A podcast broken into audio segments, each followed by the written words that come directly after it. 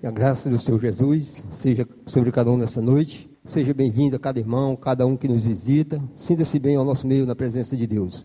Queria, nesse momento, junto conosco, convidar você que está aqui, que está em casa, para louvarmos e glorificarmos ao nosso Deus e prestar esse culto de louvor ao nosso Deus na Igreja Cristã Evangélica em Nova Russas. Que a graça e a paz do Senhor estejam com todos. Amém?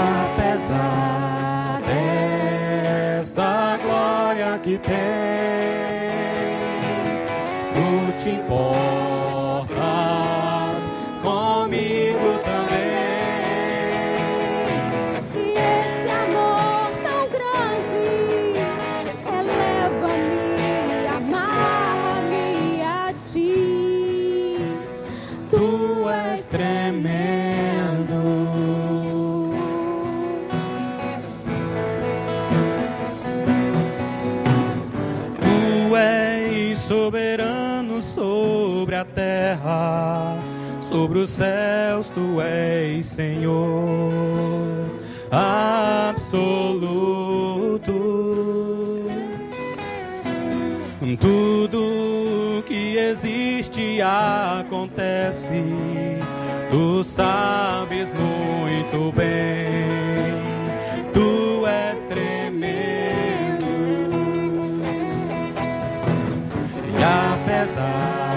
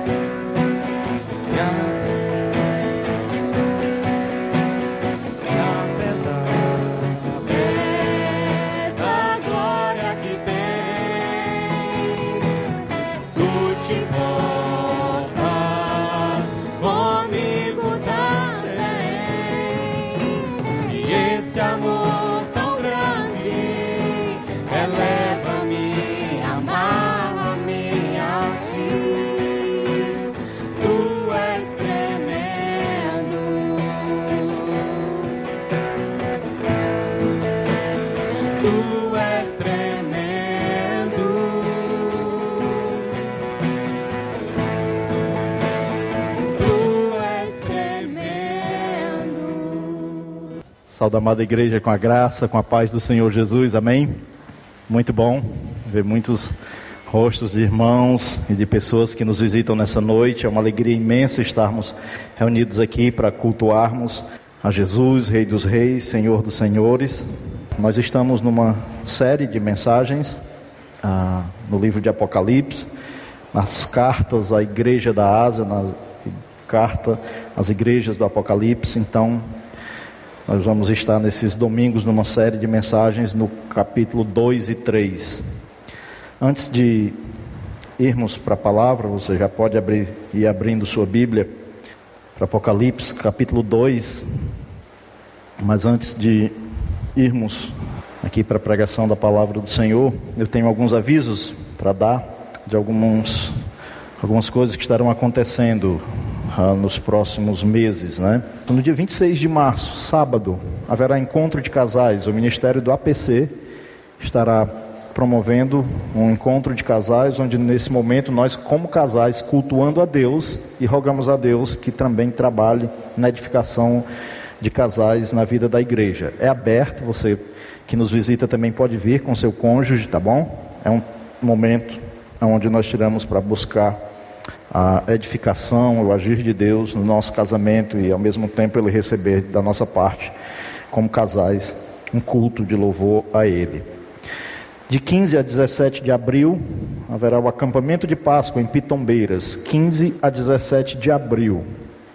É, nessa oportunidade é aberto para todos que desejarem ir, para famílias, jovens, adolescentes, crianças. Posteriormente, nós teremos mais detalhes. A equipe estará se reunindo para dar mais detalhes, mas desde já, já informamos que haverá o acampamento, se Deus assim permitir, de 15 a 17 de abril, o acampamento Pitombeiras. E 13 a 15 de maio, também guarde essa data na sua agenda, quem puder estar conosco no retiro de oração em Marroás dos Paivas. Nossas igrejas aqui do, do sertão, do interior, nós temos promovido retiros de oração, em alguns momentos vêm pessoas da, das igrejas da capital também. Qual o propósito do retiro de oração? É orar mas baseado em quê? No que Jesus Cristo disse: Rogai ao Senhor da seara que mande trabalhadores para a sua seara. Então nós oramos nos retiros de orações para que Deus desperte as igrejas cada vez mais ao cumprimento da grande comissão do, do propagar do Evangelho de Cristo e que também Deus, do meio das nossas igrejas, levante obreiros para a seara dele, para servirem a Ele. Então guarde essas datas aí tem concílio, tem encontro de casais, tem acampamento e tem retiro de oração. Mais detalhes vão sendo divulgados no grupo da igreja. E você que se interessou em alguma dessas, em participar de alguma dessas atividades, você vai procurando informações, tá bom? Então vamos abrir nossas Bíblias para o livro de Apocalipse, livro de Apocalipse escrito por João, o apóstolo João, a ele foi revelado o que nós, no capítulo 1, versículo 19, vimos no domingo passado, entendermos ser um, uma divisão deste livro, no capítulo 1, versículo 19, então João vai escrever as coisas que ele viu, que nós entendemos ser o que ele viu a respeito do Cristo ressurreto, no capítulo 1, as que são, as coisas que são, nós entendemos que eram as coisas concernentes à igreja, às igrejas da Ásia, as cartas à igreja da Ásia, que serviriam ensinos que serviriam para as igrejas naquela época, para essas sete igrejas, a igreja em Éfeso, Esmirna, Pérgamo, uh, Tiatira, Sardes, Filadélfia e Laodiceia, serviriam para as igrejas naquele momento e serviria para a igreja de Cristo no decorrer da história, então capítulo 2 e 3,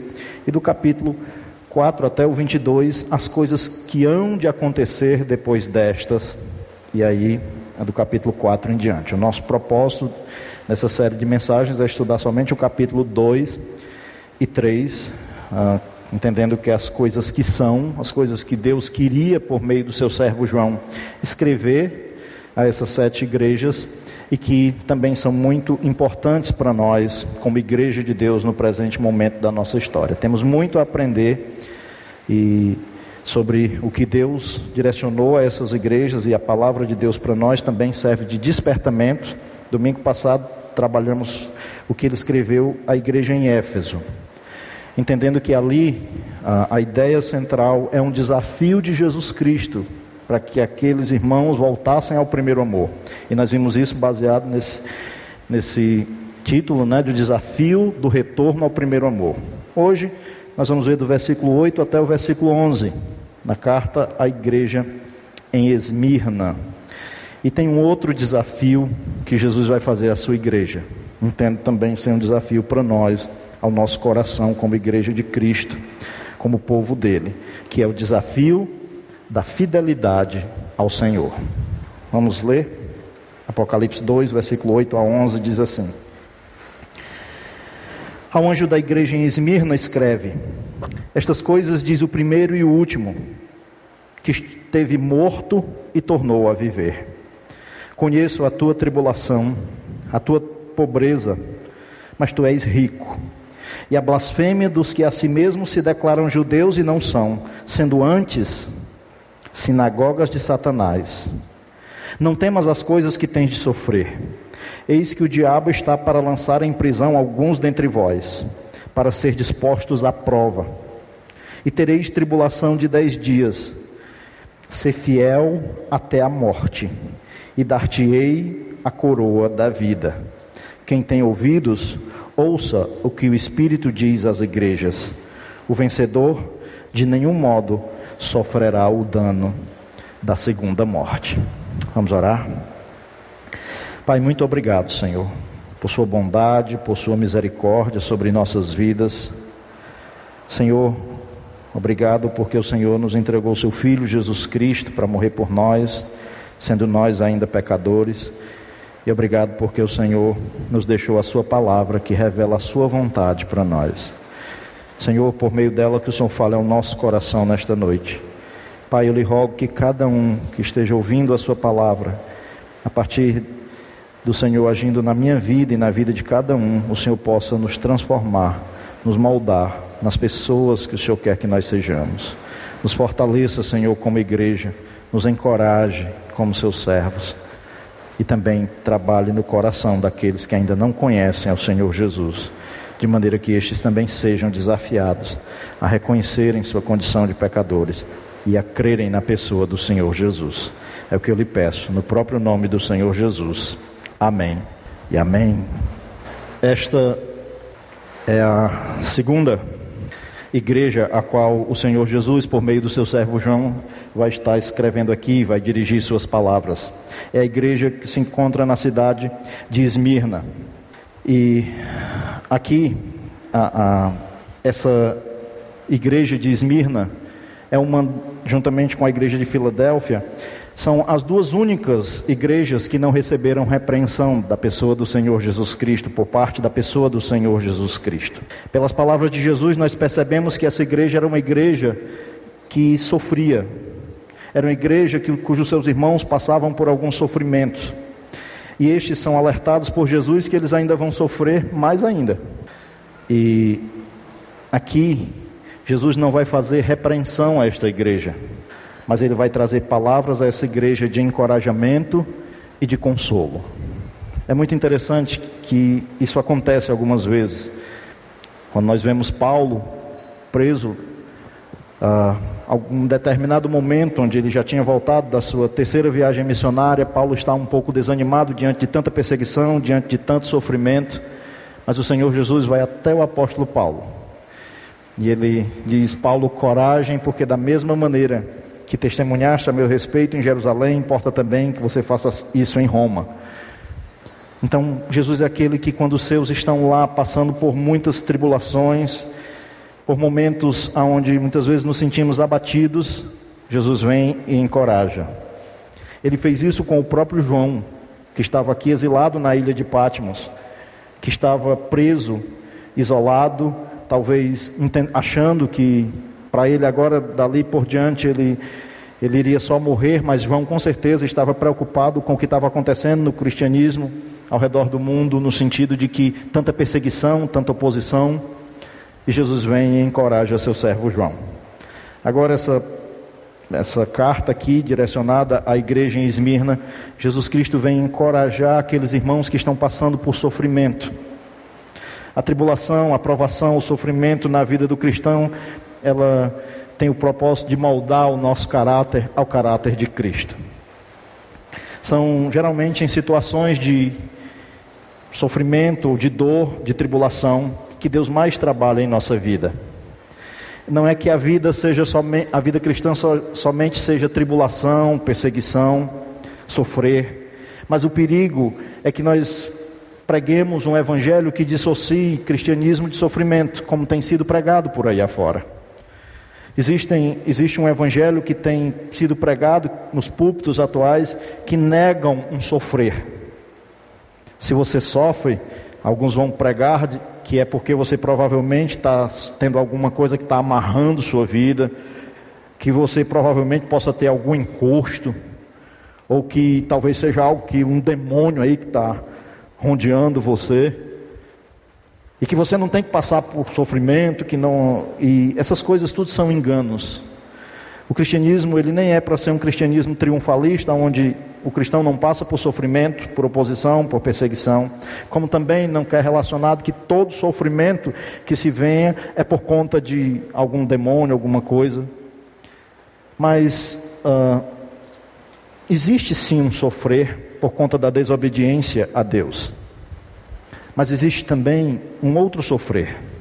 É um sofrer por conta de uma vida de obediência a Deus. É um sofrer por oposição ao cristão por causa da fé em Cristo. Paulo escrevendo a Timóteo no capítulo 3, na sua segunda carta, no capítulo 3, abra para lá. 2 Timóteo, no capítulo 3, no versículo 12. Paulo diz a Timóteo, e a palavra de Deus nos diz que, ora, todos quantos querem viver piedosamente em Cristo, em Cristo Jesus, serão perseguidos. Existe um sofrimento por conta de uma perseguição que há pelo fato de sermos cristãos, de vivermos uma vida de obediência a Cristo. Mas o que espanta, como eu disse, nesse evangelho que é pregado, que dissocia o ser cristão de sofrimento, é que isso vai contra o que o próprio Senhor Jesus alertou sobre aqueles que se propusessem a segui-lo. No evangelho de Mateus, no capítulo 5, no texto da, das bem-aventuranças, no conhecido Sermão do Monte, ao final das bem-aventuranças, Jesus diz o seguinte no versículo 11: Bem-aventurados sois quando por minha causa vos, vos injuriarem e vos perseguirem, e mentindo disserem todo mal contra vós, regozijai-vos e exultai, porque é grande o vosso galardão nos céus, pois assim também perseguiram os profetas que vieram antes de vós. Jesus não não negligenciou a informação de que os seguidores deles sofreriam perseguição, oposição e que eles seriam bem-aventurados por isso, quando isso acontecesse. É pensando nisso que Tiago escreve na sua epístola, no capítulo 1, abra para Tiago, na epístola de Tiago, no capítulo 1, que o autor escreve aos cristãos que estavam dispersos, passando por perseguição, por oposição à sua fé, e logo no início da sua carta, ele diz no capítulo 1, versículo 2: Meus irmãos, tende por motivo de alegria o passardes por várias provações, sabendo que a provação da vossa fé, uma vez confirmada, possui perseverança. Ora, a perseverança deve ter ação completa para que sejais perfeitos, íntegros, em nada deficientes. Se você perguntar, se nós queremos ser isso, trabalhados por Deus de maneira que sejamos perfeitos, íntegros, em nada deficientes, nós dizemos: oba, eu quero isso para a minha vida. Mas quando você sabe que isso, a epístola diz que vem por meio da provação, aí a gente fica meio assim, né? Então, Tiago quer dizer que nós devemos nos alegrar na provação, diante das provações. Obrigado, irmão João Batista. Nós devemos nos alegrar diante das provações pelo resultado que ela produz. A aprovação da nossa fé, uma vez confirmada, vai produzir perseverança. E isso vai trazer maturidade à vida cristã. É um trabalhar de Deus na vida cristã por meio do sofrimento, da oposição, da perseguição. Esse raciocínio de que os cristãos são sempre alertados quanto a esse sofrimento por conta da perseguição também está presente na primeira epístola de Pedro. Eu vou encerrar essa série de textos aqui, só para de maneira introdutória. Mas na primeira epístola de Pedro, no capítulo 4, nós podemos perceber isso.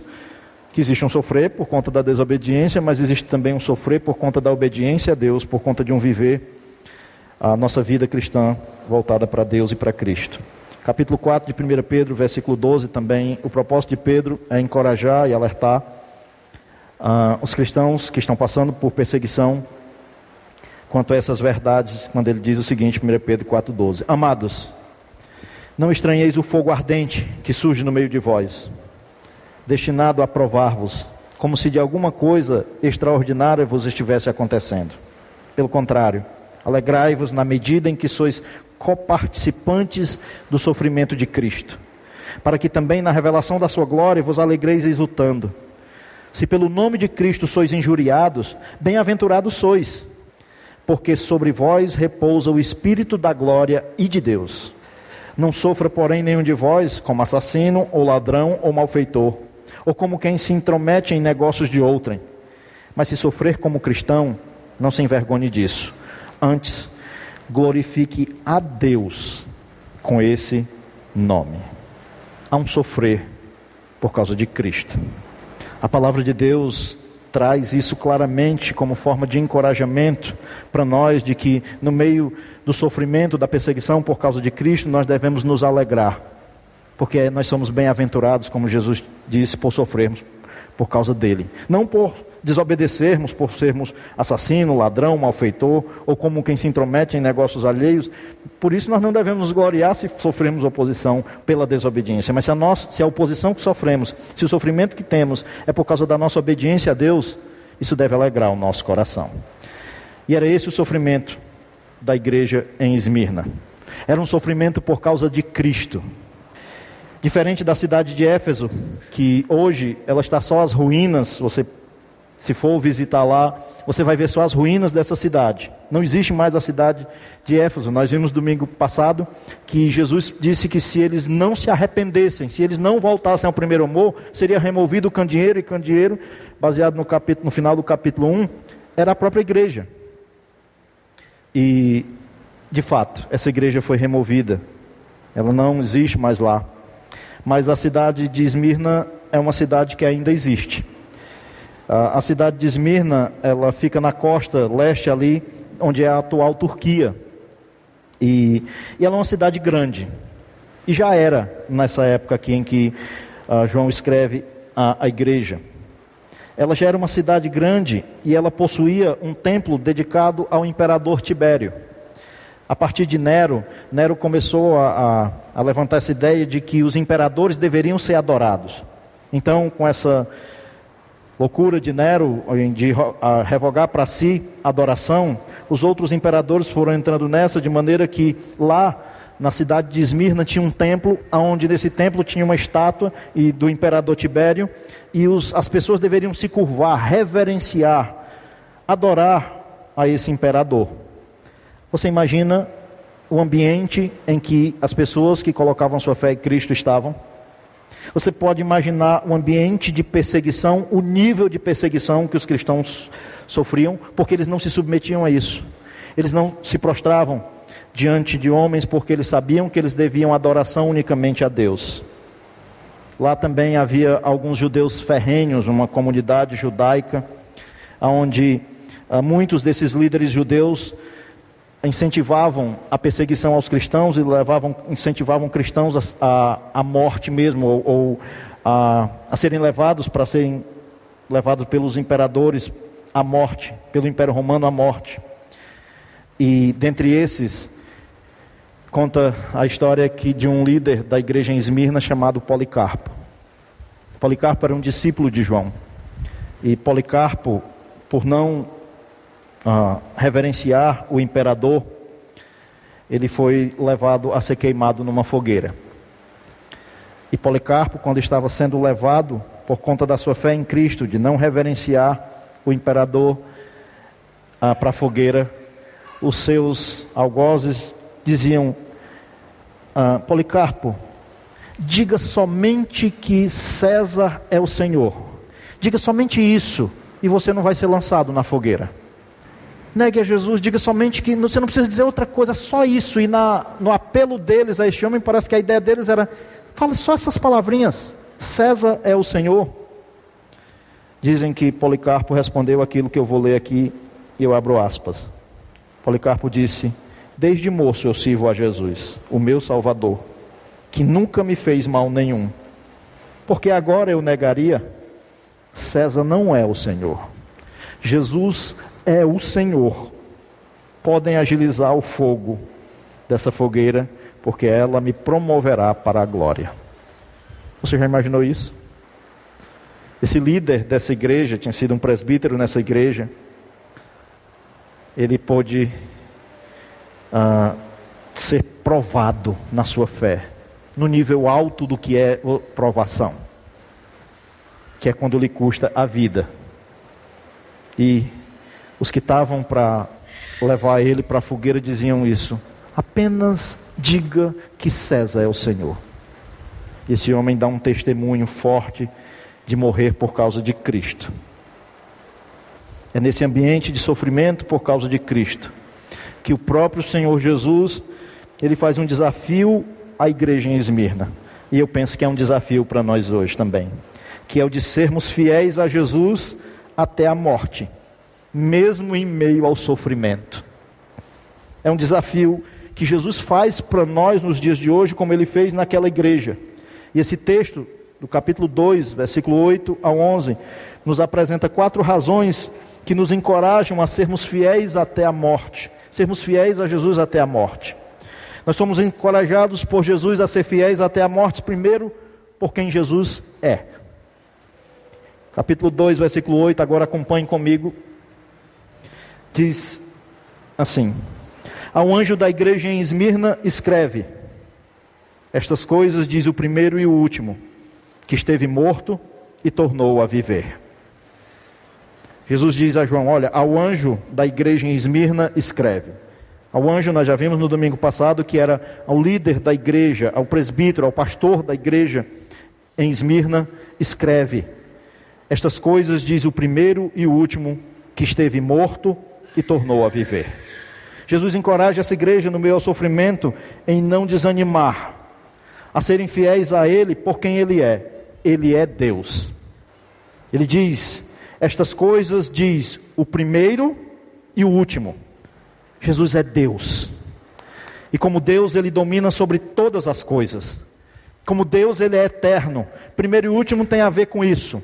Aquele que é a causa primária de todas as coisas e aquele que é também a finalidade de todas as coisas. Essas expressões aqui eram relacionadas a, um, a eternidade, primeiro e último. E só Deus é eterno. É como quando o salmista escreve lá no Salmo 90, versículo 2. Salmo 90, versículo 2. Isaías também vai se referir a Deus com essa, essa expressão de primeiro e último. Mas aqui no Salmo 90 diz: Senhor, tu tens sido o nosso refúgio de geração em geração. Antes que os montes nascessem e se formassem a terra e o mundo, de eternidade em eternidade tu és Deus. Jesus diz: escreve aí. Essas coisas, diz aquele que é o primeiro e o último. Aquele que criou todas as coisas e é a razão final de todas as coisas. E entre o começo de tudo e o final de tudo, tem a, a, o povo que vai passando aqui na terra, tem a história sendo escrita. Mas é uma história escrita cujo Deus é um Deus que domina sobre todas as coisas. Jesus Cristo é Deus. E ele pede para que seja escrito, para lembrar essa igreja de que ele é o primeiro e o último, de que aquilo que eles estão passando faz parte do processo da vida cristã de passar por sofrimentos, mas que ele tem o domínio, isso aqui é, faz parte do processo amplo de Deus na história. Ele é um Deus e é Deus eterno.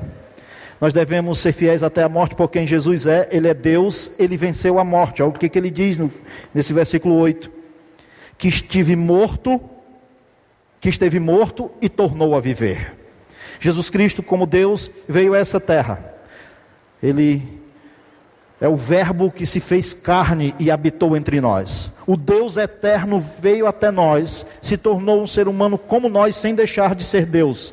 E ele resolveu o maior problema do ser humano o problema do pecado, o problema da morte. A morte não vence o crente, ela promove o crente para o seu encontro com o seu Salvador. Nós não precisávamos, eles não precisavam temer, porque Jesus é aquele que teve morto e tornou a viver. O que mais aqueles cristãos estavam sofrendo era perseguição, e uma perseguição no extremo tal que muitos deles eram levados à morte. Ele diz: Não se preocupe, quem está escrevendo para vocês é aquele que venceu a morte. No Evangelho de João, no capítulo 11, no Evangelho de João, no capítulo 11, naquela conhecida história onde Lázaro, Lázaro morreu, suas irmãs tinham mandado chamar Jesus. Quando Jesus chega, Lázaro está morto, já está sepultado. E aí a Marta, versículo 21, disse: Pois Marta, Senhor, se tivesse aqui, meu irmão não teria morrido. Mas também sei que mesmo agora, tudo quanto pedires a Deus, Deus tu concederá. Declarou-lhe Jesus: Teu irmão há de ressurgir. Marta disse: Eu sei, Senhor, que ele há de ressurgir na ressurreição do último dia. E no versículo 25, Jesus diz: Eu sou a ressurreição e a vida. Quem crê em mim, ainda que morra, viverá. Jesus venceu a morte e ele tem o poder para ressuscitar um dia todos aqueles que crerem nele. Quando lá na primeira epístola de Paulo aos Coríntios, no capítulo 15, Paulo está falando sobre a ressurreição dos mortos no capítulo 15, no versículo 50 em diante, Paulo vai dizer: Isto afirmo, que a carne e o sangue não podem herdar o reino de Deus, nem a corrupção herdar a incorrupção. Eis que vos digo um mistério: nem todos dormiremos, mas transformados seremos todos. No momento, num abrir e fechar de olhos, de olhos, ao ressoar da trombeta de Deus, a trombeta soará. Os mortos ressuscitarão incorruptíveis, e nós seremos transformados porque é necessário que este corpo corruptível se revista de incorruptibilidade e o corpo mortal se revista de imortalidade. E quando este corpo corruptível se revestir de incorruptibilidade e o que é mortal se revestir da imortalidade, então, se cumprirá a palavra que está escrita: Tragada foi a morte pela vitória. Onde está a morte a tua vitória? Onde está a morte o teu aguilhão? O aguilhão da morte é o pecado e a força do pecado é a lei. Graças a Deus que nos dá a vitória por intermédio de nosso Senhor Jesus Cristo. O cristão não precisa temer a morte. A morte que é o algoz de todos os seres humanos, independente de quem são. Tem pessoas que se acham poderosas, que promovem guerras, que acham que têm poder nas suas mãos. Um dia se depararão com a morte. Mas Jesus Cristo venceu a morte. Ele é aquele que esteve morto e reviveu. E ele tem o poder nas suas mãos sobre a morte, porque ele venceu a morte que era consequência do pecado, lá do jardim do Éden. Que Deus tinha dito que o homem não deveria comer do fruto da árvore do conhecimento do bem e do mal, porque no dia que ele comesse, certamente ele morreria. O problema causado no Éden, Jesus Cristo resolveu lá na cruz. Ele morreu. E um crente que creu em Jesus Cristo, ele não precisa temer a morte. Não devemos focar no sofrimento mas focar em Jesus. Ainda que nós venhamos a morrer, quem creu em Cristo, um dia ressuscitará para estar eternamente com o Senhor. Nós devemos ser encorajados a ser sermos fiéis a Jesus por quem Ele é, o primeiro e o último. Ele é Deus, o Deus eterno, e Ele venceu a morte. Nós devemos ser fiéis até a morte, segundo, porque Jesus está conosco. No capítulo 2, versículo 9, ele diz: Eu conheço a tua tribulação, a tua pobreza, mas és rico. E a blasfêmias do que do, dos que a si mesmos se declaram judeus e não são, sendo antes sinagogas de Satanás. Já disse domingo passado sobre essa expressão conheço. Essa expressão ela é recorrente nessas, nesses escritos a estas igrejas. E conheço tem a, a ideia de um relacionamento íntimo. E Jesus Cristo, a todas essas igrejas, ele diz isso: Eu conheço. E a ideia é essa: é de que ele tem um relacionamento íntimo com, seu, com seus, ele está conosco. Mesmo quando passamos por tribulação, por sofrimento, por perseguição. Eu conheço, ele sabe. É como que Jesus dissesse em alto e bom som: Eu conheço o que você está passando. Eu sei o sofrimento que você passa. E mais do que só conhecer, não é ter informação, é relacionamento, Ele está conosco. Cristo está conosco de tal maneira que Ele tem uma ligação tão forte com os seus, que qualquer coisa que se fazem com os seus, estão fazendo com o próprio Cristo. Lembra de Atos capítulo 9? Na conversão do apóstolo Paulo? Abra lá em Atos capítulo 9. Paulo, no ímpeto de perseguição contra os cristãos, vai com cartas para Damasco a fim de perseguir os discípulos do Senhor. No meio do caminho, Jesus vai ao encontro de Paulo. E no versículo 9, ah, perdão, no versículo 5, diz o seguinte: E ele, pergunta, ah, e ele perguntou: Quem és tu, Senhor? E a resposta foi: Eu sou Jesus, a quem tu persegues. Paulo estava perseguindo os cristãos. Mas quando Jesus vai ao encontro de Paulo, Paulo diz: Quem és tu, Senhor? Ele disse: Eu sou Jesus a quem tu persegues. Quando Paulo perseguia a igreja de Cristo, Cristo está intimamente ligado com os seus, de maneira que ele perseguia o próprio Cristo. Isso é muito interessante aqui, nesse contexto de Apocalipse 2. Porque Jesus diz: Eu estou contigo, eu conheço você, eu tenho um relacionamento com vocês, da igreja em Esmirna, ele tem um relacionamento com os seus da sua igreja, ele diz: Eu conheço a tua tribulação. E a expressão tribulação aqui é uma expressão que era usada assim para quando era, uma coisa era colocada numa prensa, é a ideia de aperto era quando você está sendo exercido uma pressão sobre algo. Tribulação traz essa ideia de pressão, de aperto. Era isso que aqueles irmãos estavam sofrendo.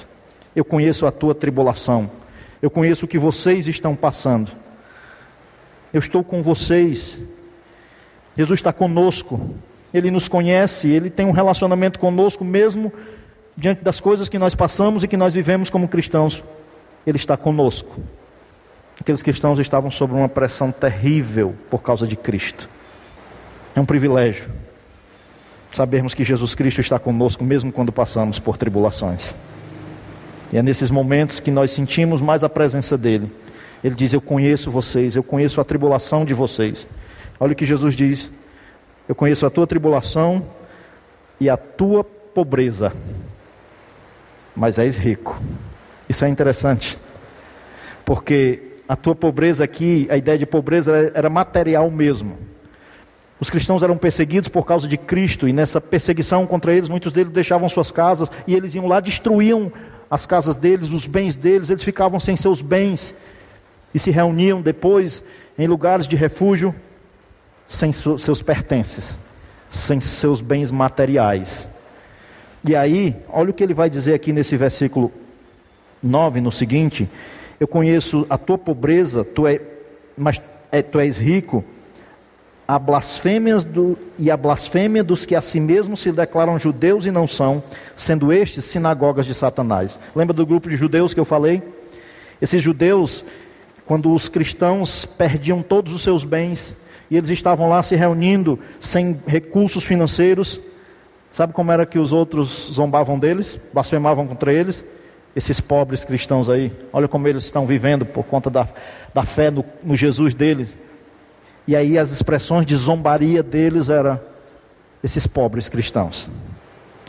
E é interessante que é isso que Jesus diz: Eu conheço a tua pobreza, mas tu és rico. Os cristãos perdiam tudo do, de bens aqui por causa de Cristo, porque a perseguição era intensa. E alguns ao deixarem suas famílias, perdiam seus apoios familiares, perdiam seus recursos, e esses zombavam, blasfemavam. Mas Jesus diz: Eu conheço o que vocês estão passando por causa do meu nome, a pobreza de vocês, mas vocês são ricos. Tu és rico. Eles estavam pobres dos bens, mas eram ricos para com Deus porque tinham o mais precioso bem, o mais precioso tesouro que um ser humano pode ter: Cristo Jesus. Diferente da igreja em Laodiceia, olhe no capítulo 3, nós depois ainda vamos passar por essa igreja em Laodiceia, mas no capítulo 3, versículo 17, olha como esta igreja se via. Versículo 17: Pois dizeis: Estou rico e abastado e não preciso de coisa alguma. Não sabes tu que és infeliz? Sim. Miserável, pobre, cego e nu. Que contraste, né? Essa igreja achava que ela estava bem porque tinha recursos. Esses que se achavam ricos, na sua soberba, ele estava dizendo: vocês são pobres, miseráveis, cegos e nus. E aqueles que estavam sem recurso nenhum, Jesus diz: vocês são ricos. Eles estavam sofrendo por causa de Cristo. E a igreja aqui, que na verdade era pobre financeiramente, Jesus diz que ela é rica. E a verdade é que, e aliás, é aquela igreja que tinha muitos recursos, na verdade era pobre. É bem-aventurado quem é pobre na perspectiva do mundo, mas é rico na perspectiva de Deus, que tem o maior tesouro que um ser humano pode ter, Jesus Cristo de Nazaré, como seu Senhor, como seu Salvador. Aqui, esses zombadores são aquilo que ele chama os judeus que fazem parte da sinagoga de Satanás. Sinagoga era o lugar de ensinamento da palavra de Deus para os judeus. Mas aqueles judeus estavam perseguindo os cristãos. E aquele lugar que é para ser um lugar de ensino da palavra de Deus, era um lugar que se opunha ao Filho de Deus. E sabe como é que Jesus chama? Aqueles judeus ali, que se intitulam judeus, mas não são, é a ideia de Romanos 12, quando eles acham que povo de Deus era aqueles que eram por etnia, mas a partir de Cristo é aqueles que se tornam povo de Deus, aqueles que colocam a fé no Filho de Deus. Ele diz, nessa perspectiva que ele diz, aqueles que se intitulam judeus e não são, na verdade estes são, sabe o que? Sinagoga de Satanás. Porque eles estavam se opondo a Cristo. E todo ensino que se opõe a Cristo na verdade é um ensino de Satanás. Todo ensino que fere a pessoa de Cristo, seja na sua humanidade, seja na sua divindade, seja na sua obra redentora, na verdade Satanás está por trás disso. E Jesus Cristo diz uma palavra forte com aqueles judeus que se reuniam no lugar onde era para ser ensinado a palavra de Deus, eles estavam ensinando contra o Filho de Deus, e Jesus diz: Isso aí na verdade é a sinagoga de Satanás. Às vezes nós temos medo, né? Quando determinadas pessoas ensinam ensinos contrários à palavra de Deus, nós temos medo. Não, não podemos dizer nada não. Sinagoga de Satanás, aquilo que ensina algo contrário à pessoa de Cristo. Algo que se opõe a Cristo não é de Deus, é o diabo que está por trás disso. Jesus diz: Eu conheço o que vocês estão passando. Eu conheço a tribulação de vocês. Eu conheço a pobreza de vocês, mas na verdade vocês são ricos. Eu sei do que vocês estão passando, de gente zombando de vocês, que estão blasfemando do nome de Cristo, porque eles agora são seguidores de Jesus Cristo.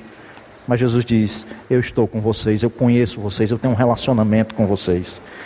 Isso deveria encorajar aqueles irmãos a continuarem firmes, sendo fiéis até a morte.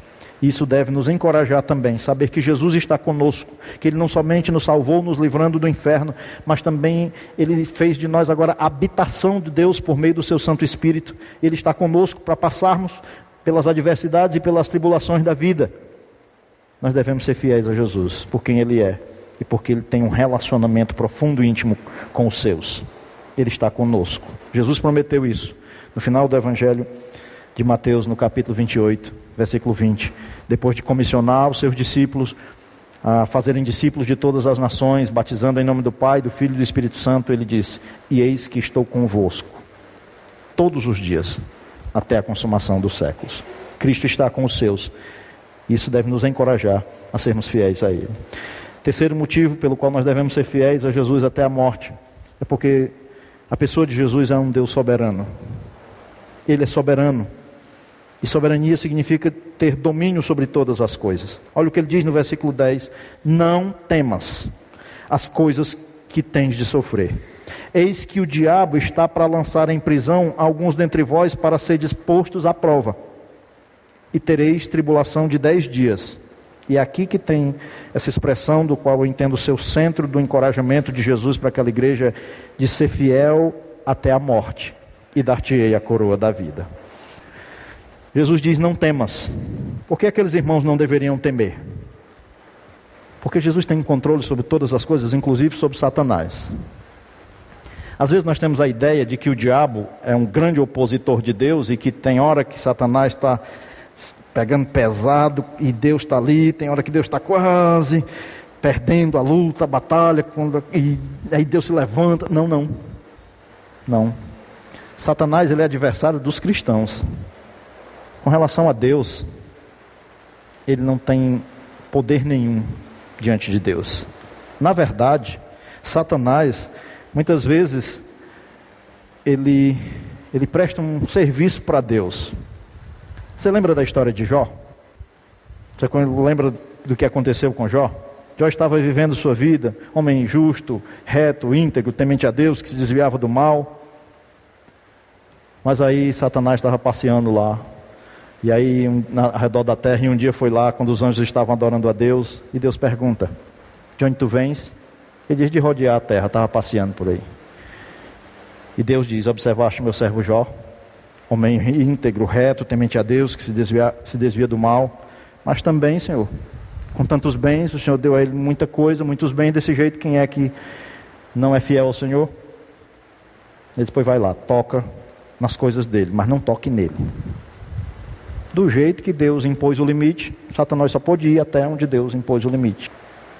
Depois ele volta, mesmo jeito, a cena se repete, ele vai à presença de Deus, de onde é que você vem, estava rodeando a terra, você observou meu servo, servo Jó, perdeu tudo, mas está lá, continua sem blasfemar contra o meu nome. Mas também ainda tem a saúde lá.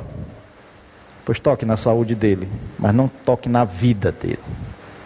Satanás vai, faz um estrago na saúde de Jó. Mas não pode tocar na vida de Jó, porque Deus é soberano. E Satanás está debaixo do domínio dele. E tem outras situações que nós podemos ver. Você pode perceber que nos evangelhos os demônios se submetem a Cristo.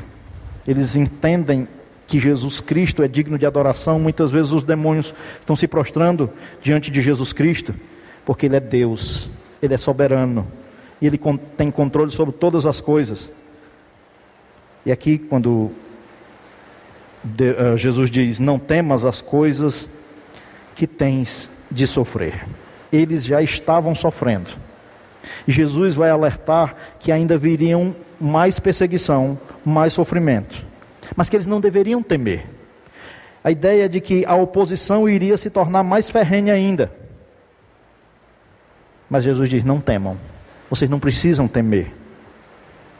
Eis que o diabo está para lançar em prisão alguns dentre vós, para ser dispostos à prova. É interessante que Satanás, quando ele faz algo, e Jesus diz aqui que ele ia colocar pessoas em prisão, e o propósito está dito no texto: é para que eles fossem postos à prova. Deus aqui está provando os seus, mas antes deles serem provados com uma intensidade maior de perseguição, de oposição, de sofrimento, Jesus diz: vocês não precisam temer é um encorajamento por parte de Jesus Cristo diante do que eles ainda iriam passar. Se eles estavam achando que a coisa estava pesada, mais pesada ficaria. Mas abra comigo lá no livro de Atos. Atos, quando Paulo está voltando da sua via terceira viagem missionária, Atos no capítulo 20 ele, lá de Mileto, ele manda chamar os presbíteros de Éfeso.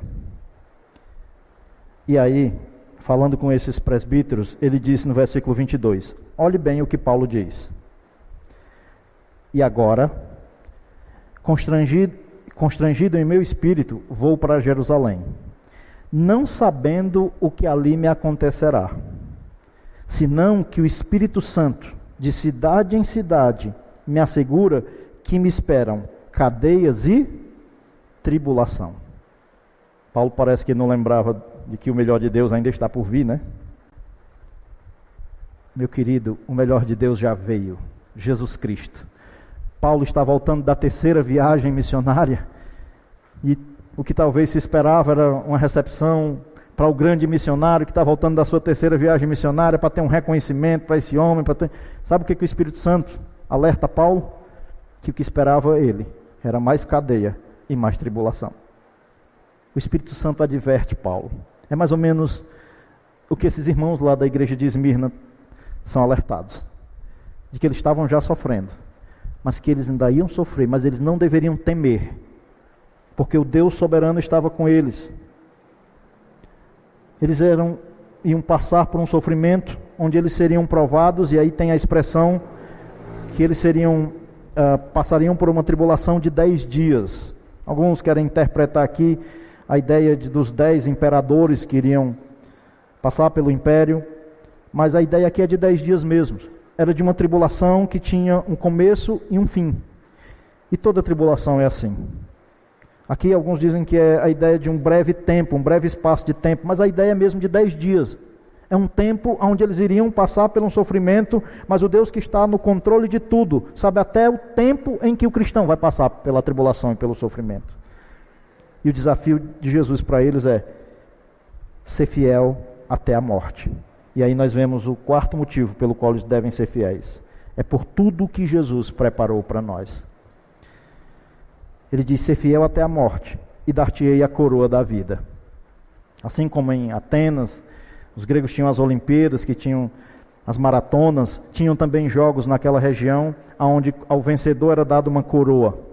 A coroa era dada ao vencedor. E Jesus diz: sejam fiéis até a morte.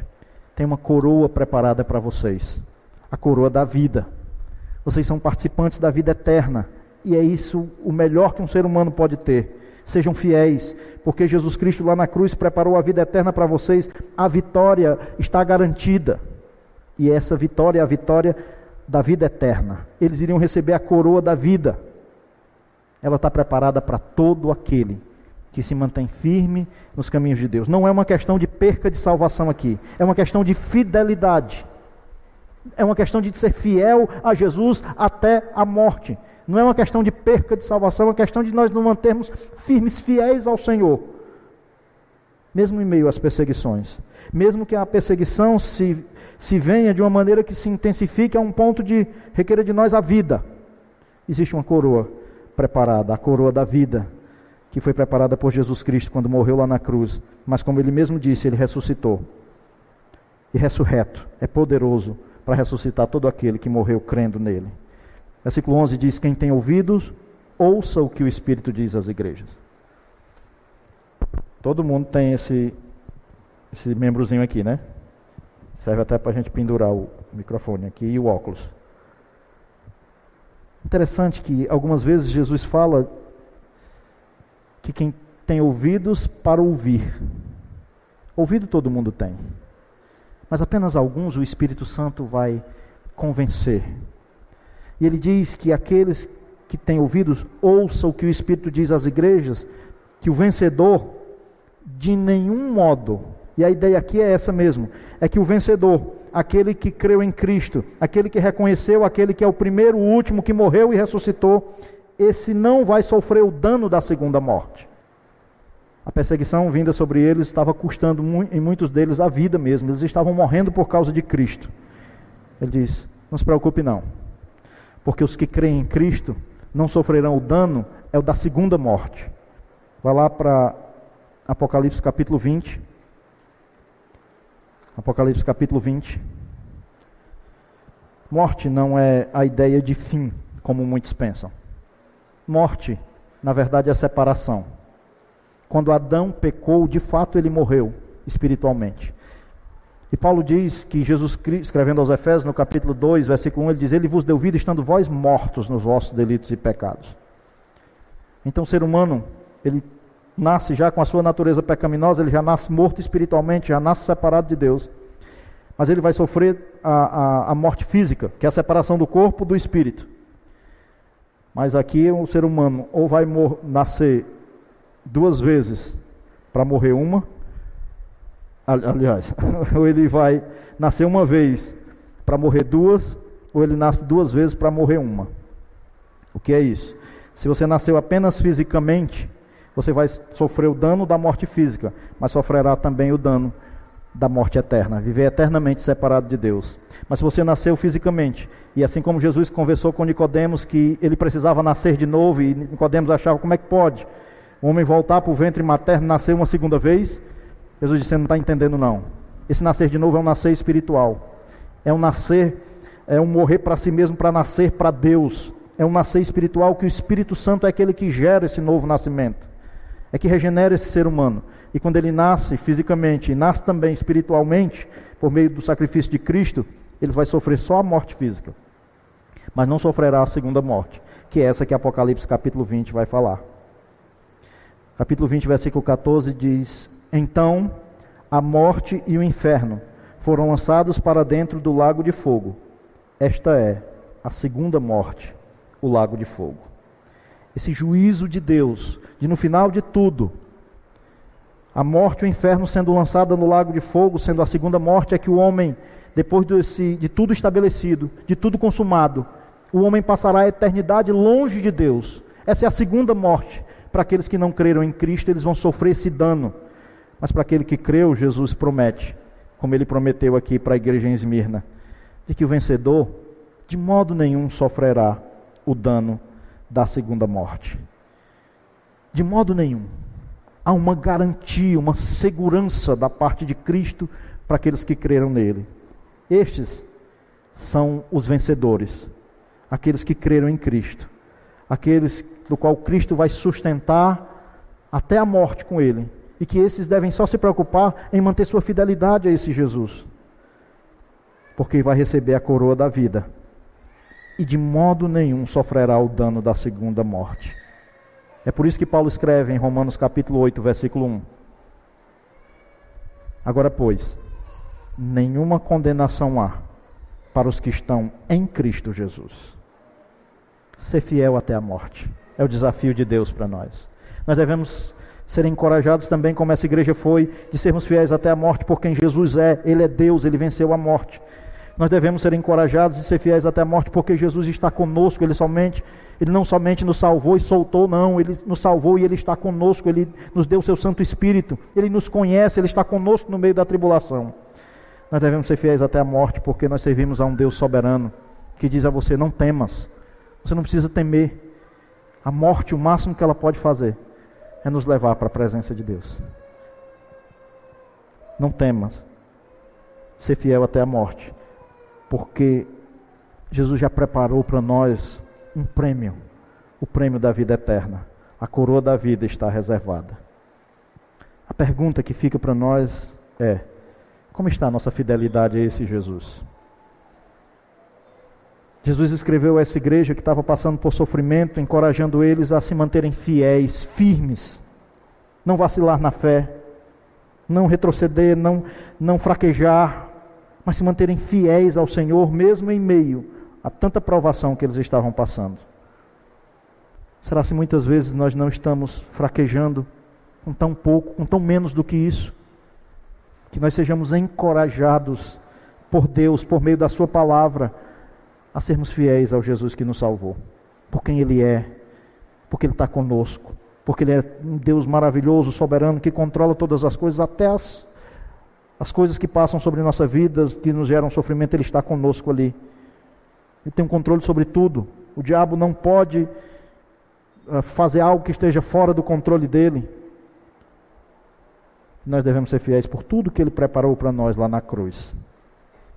Que nós possamos nos manter firmes com a nossa fidelidade ao nosso Senhor Jesus. Que Deus tenha, por meio da Sua palavra, desafiado o nosso coração a uma vida de fidelidade a Jesus. Até o dia que nós part vamos partir dessa vida e estarmos para sempre com Ele. Isso acontece na vida de uma pessoa quando ela crê em Jesus. Pai, muito obrigado, Senhor, por Sua palavra que desafia os nossos corações a sermos fiéis ao Senhor até a morte. Senhor, quando colocamos nossa fé no Senhor Jesus, nós passamos por lutas, por desafios, por oposição, por sofrimento. Mas nós louvamos ao Senhor porque o Senhor é um Deus grandioso, soberano, está conosco, se relaciona conosco, ó Pai, por meio do seu Santo Espírito que habita em nós. E Senhor, nós pedimos que a palavra de hoje nos encoraje o coração a permanecermos firmes na nossa fé no Senhor, na fidelidade ao Senhor até o dia da nossa morte ou o dia que o Senhor voltar para nos buscar. Senhor, nós Agradecemos ao Senhor pelo Senhor estar colocando no coração da Cecília esse desejo em confessar a Jesus. Ela diz ao Pai que já convidou o Senhor para morar no coração dela.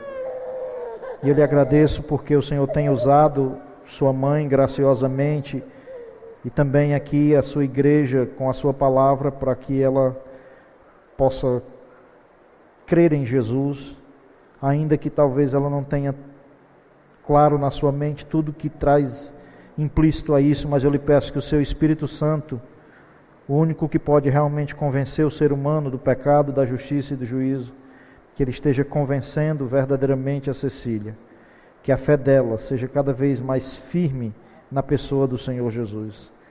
Que o Senhor, Pai, clareie na mente e no coração dela a, a sua necessidade, mas que a fé no Senhor Jesus cada vez mais se torne viva no seu coração, de maneira que ela seja fiel também até a morte ao Senhor Jesus.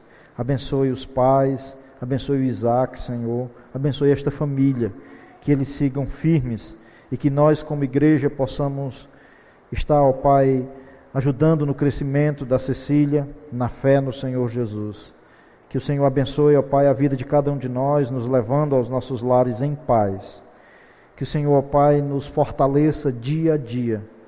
Que o Senhor, ó Pai, no meio das lutas, tribulações e adversidades, possa nos achar fiéis ao Senhor, cada dia mais, de maneira que nós possamos cada dia estar encorajados pela presença do Senhor em nossa vida, por o Senhor ser esse Deus que se relaciona conosco, que nos conhece intimamente e que, por meio do seu Filho Jesus, através do seu Santo Espírito, está em nós, se relacionando profundamente conosco, que nós também sejamos despertados a cada dia mais termos um, relacionamento íntimo e profundo com o Senhor. Mas obrigado por Sua graça que nos alcançou. Muito obrigado, porque uh, nós somos encorajados a seguirmos firmes servindo ao Senhor até o dia da nossa morte ou o dia que o Senhor voltar a nos buscar. Que o Senhor, Pai, nos abençoe com uma semana debaixo da sua proteção, debaixo da sua bênção. É o que nós lhe rogamos e lhe agradecemos. Em nome de Jesus. Amém.